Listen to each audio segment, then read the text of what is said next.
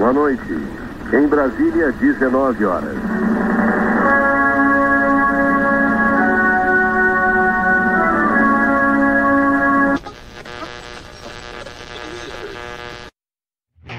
Não tem nesse país uma viva alma mais honesta do que eu. Isso é uma mentira, é uma pantomima, uma patuscada.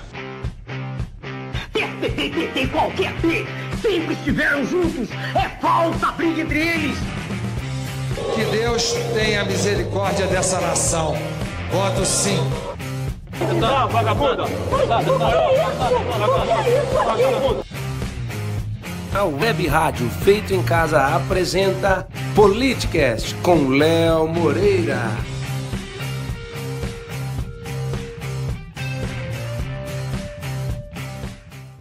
Minhas saudações a você, meu querido web ouvinte. Tudo bem com vocês? E você já pensou sobre política hoje? Não, né? Então seja bem-vindo ao Politicast. Eu sou o Léo Moreira, sou formado em gestão pública e a minha intenção aqui é fazer você se interessar pela política. Como eu havia prometido para vocês, o podcast episódio 2 seria menor do que o piloto, até porque no primeiro episódio eu estava tentando me apresentar melhor para vocês. E também, felizmente, eu não pude lançar o episódio 2 na primeira quarta do mês de março. Mas por que felizmente? É porque eu decidi investir no Politicast. Eu comprei algumas coisas para ajudar na gravação. Tudo isso para que vocês possam ter o melhor som possível. Até porque ninguém merece ouvir 20 minutos de áudio ruim, né? Então, sem muitas delongas, vamos para o primeiro quadro. Politicast apresenta Legítima Defesa. Bom, para quem não sabe, o primeiro quadro, Legítima Defesa, ele é voltado para o conhecimento. Aqui eu vou pegar uma área da política e vou tentar explicar para vocês. Eu vou destrinchar mais sobre o assunto. Até porque o conhecimento é a maior legítima defesa que o cidadão pode ter contra o Estado.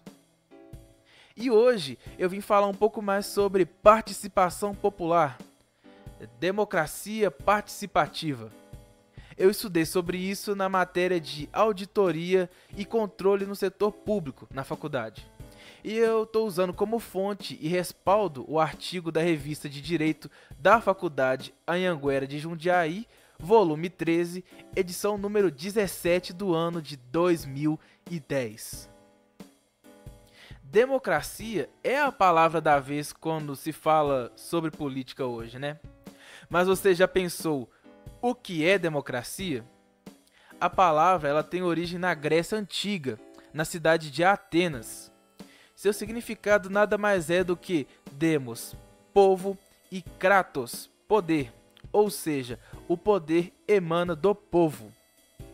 É, foram os gregos que criaram essa ideia de cidadania e que, por muito irônico que pareça, essa cidadania era muito restrita na época.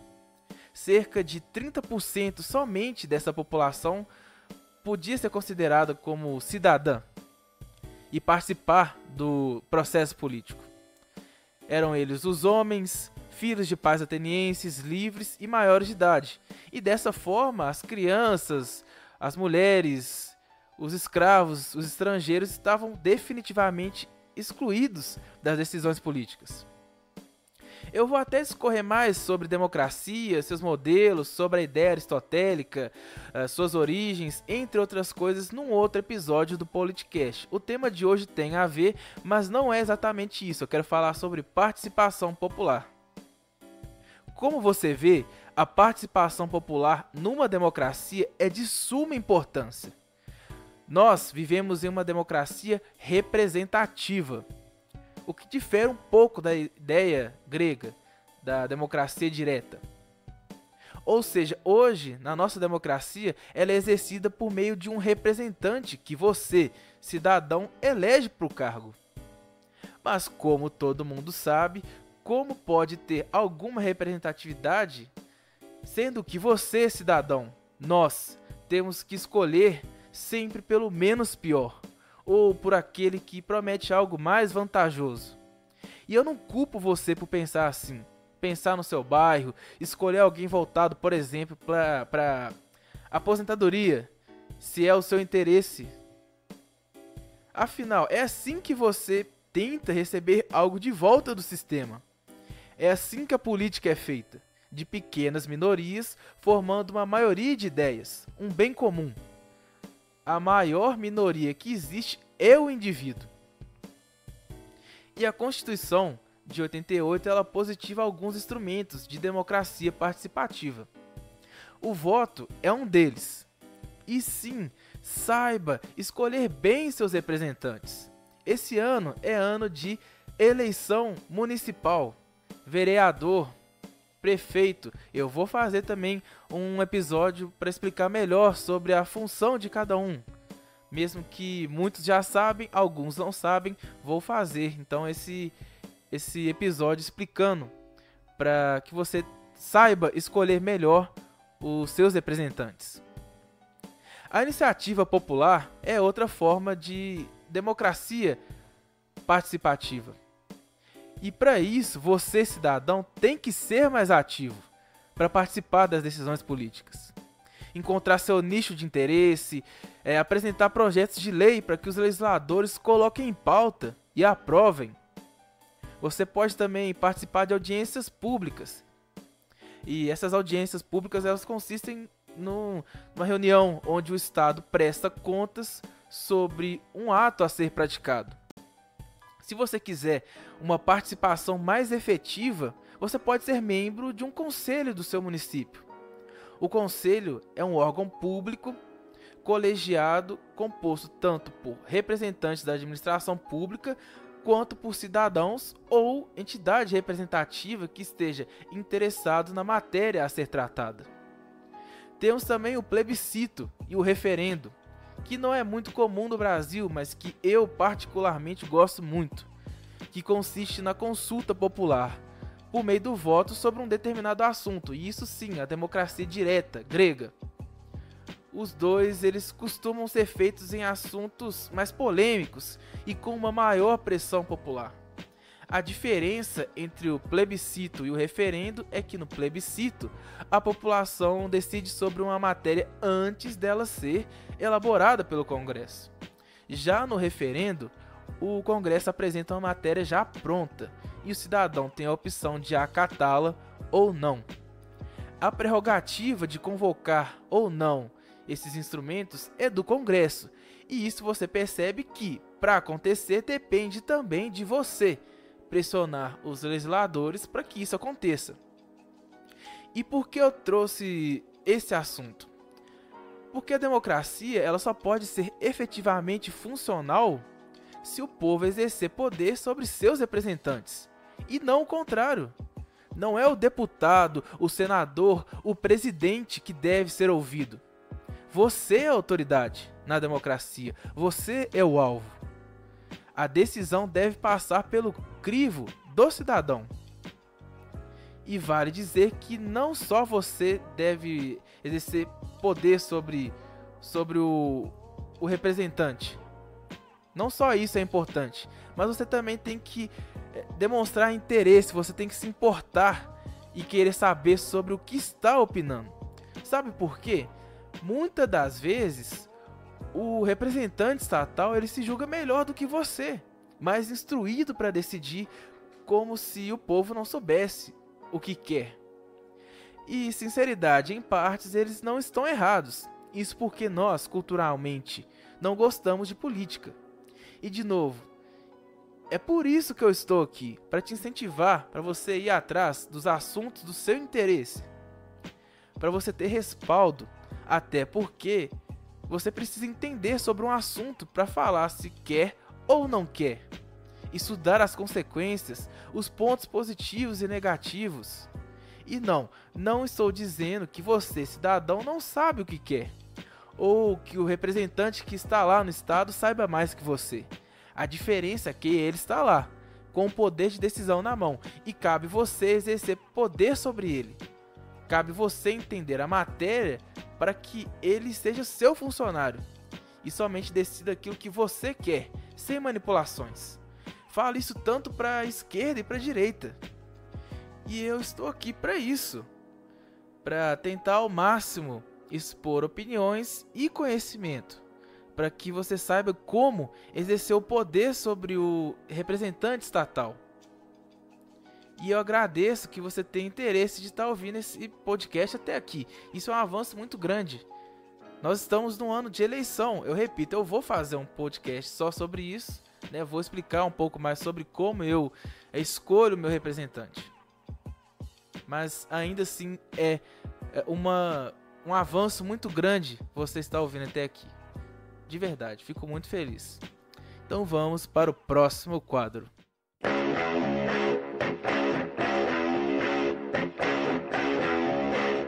Politicast apresenta Papo de Política. É, galera, muita treta ocorreu esses dias no Brasil. Então eu decidi fazer um apanhado, um resumo com as mais faladas e com as que tem algo a ser dito, né? Senão o programa também vai passar do tempo e eu prometi para vocês que ele seria um pouco menor. Bom, a notícia mais falada no Brasil hoje é sobre as manifestações do dia 15 de março a favor do governo Bolsonaro. É uma situação muito complicada. Eu, dentro da própria direita, me coloco como um opositor, até sendo favorável ao governo Bolsonaro. Mas eu me sinto no dever que muitos não estão fazendo, que é questionar as coisas.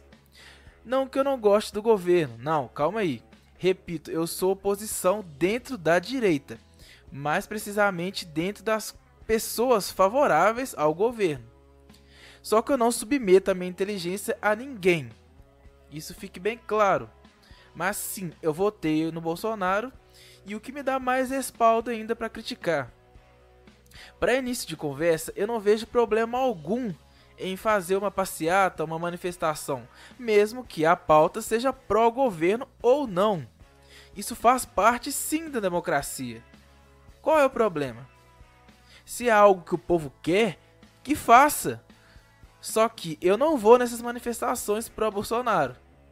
Por motivos muito simples. Primeiro, eu não gosto de um número alto de pessoas aglomeradas em um lugar. Nunca gostei, nunca pulei carnaval e fui em pouquíssimos shows de grande escala.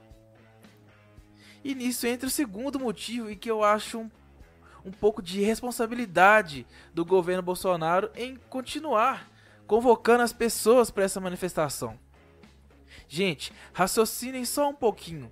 O coronavírus é uma realidade no Brasil. Na Suíça, Alemanha e França, por exemplo, eles proibiram eventos com mais de mil pessoas.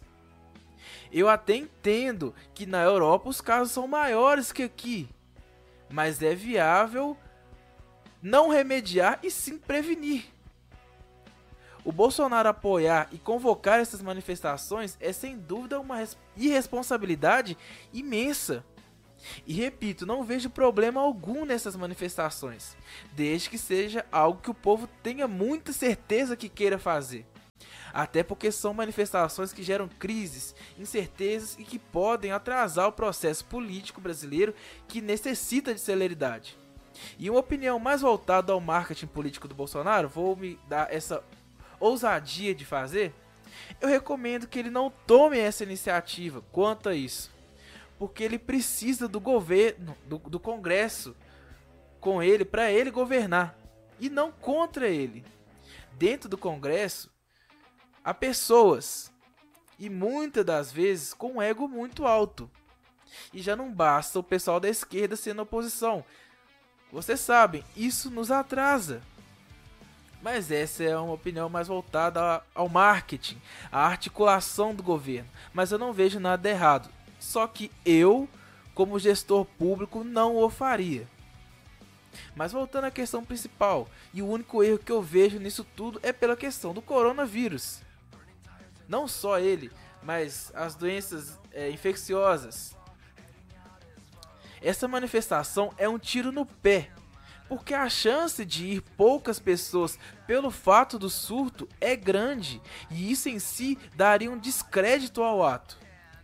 Até porque nós mesmos da direita zoamos quando um ato pró-PT ou pró-esquerda é, tem poucos manifestantes. Então, sim, é um tiro no pé, ao meu ver. Agora vamos para a segunda notícia mais falada hoje. Vamos tacar mais coisa no ventilador. O Fantástico, em uma matéria do Drauz Varela, mostrou a realidade de trans em presídios. E um caso que chamou atenção foi a de Suzy, uma trans presidiária que não recebe visitas há oito anos. Foi feita uma campanha onde foram arrecadados presentes, cartas, entre outras coisas. E olhando pelo lado humano, ok, é uma pessoa que não recebia visitas. E isso é importante, ok? Só que a Globo não foi atrás do crime pelo qual a Suzy cometeu. Para quem não sabe, Rafael Tadeu de Oliveira dos Santos estuprou uma criança, a estrangulou, a matou e ainda ocultou o cadáver. É, só treta, né? Eu tentando diminuir o tamanho do podcast, mas tô vendo que não vai ser possível. Que tipo de humanização esse tipo de pessoa merece? O problema é, ainda, pessoas incentivando crianças a fazerem cartas para esse monstro. Você que apoia esse tipo de coisa, gosta da ideia do seu filho mandar uma carta a um estuprador e homicida de criança? Eu estou ciente que há o perdão indo pelo lado da religião. Mas como tratar como ser humano alguém que faz isso? E principalmente, vocês acham que a Globo não sabia do crime que ele cometeu? Esse é o maior problema, ao meu ver. A Globo tem mania de querer ditar regras para o cidadão do que é moral ou não, do que deve ser perdoado ou não. E a Globo não ensina nada. A Globo não tem moral para nada disso.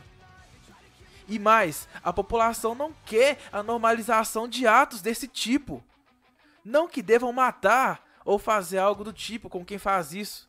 Mas esquece. Esquece lá. Não tem que fazer matéria sobre isso. Então, Rede Globo, eu faço esse desafio. Faço uma matéria com a mãe da criança, pela dignidade dela. Porque eu entendo que vocês estão prezando pelo amor e vocês têm seus motivos para fazer tal reportagem.